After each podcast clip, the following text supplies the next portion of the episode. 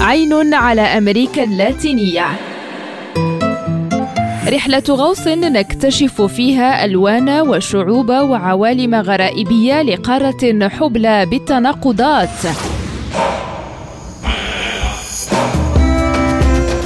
عين على أمريكا اللاتينية. برنامج يأتيكم كل يوم على ريم راديو مع هشام الأكحل.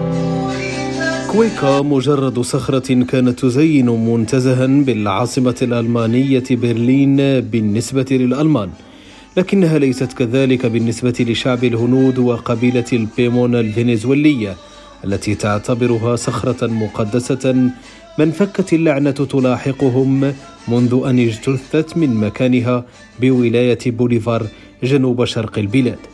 تقول الأسطورة إن الصخرة كانت في الأصل إنسانا أو بالأحرى شابا في مقتبل العمر ينحدر من قبيلة البيمون أغرم بفتاة جميلة من قبيلة ماكوتشيسيس فتزوجها متحديا الأعراف التي تقضي بعدم السماح بالزواج بين القبيلتين.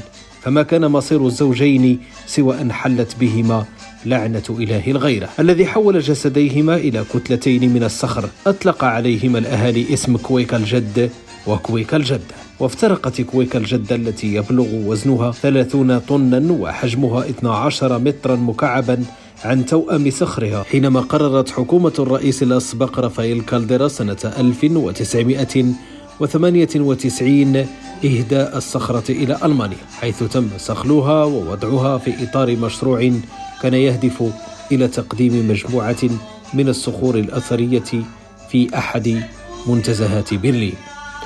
ويعتقد الهنود أنه منذ أن سرقت منهم الصخرة كويكا والكوارث الطبيعية لا تبرح منطقتهم بل كانت سببا في فقدان نحو عشرين ألف شخص ويذهب آخرون من العارفين بحق الصخرة إلى القول إن غيابها عن مكانها الطبيعي كان من نتائجه التغيرات المناخية والاحتباس الحراري الذي يشهدهما العالم.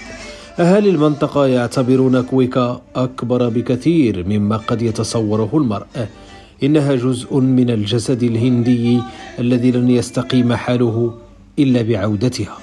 فشعب البيمون كما تقول إلينا خيل المغنية وصاحبة الصوت الدافئ رغم كونهم لا يعرفون القراءة والكتابة لكنهم تعلموا الحكمة من الماء والشجر والحجر والشمس والقمر.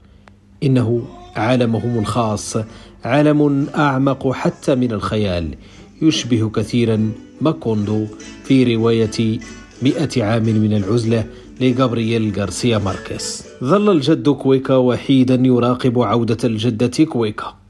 يراقبها مراقبة المشتاق الملتاع إلى أن عادت قبل نحو ثلاث سنوات في إطار اتفاق ودي.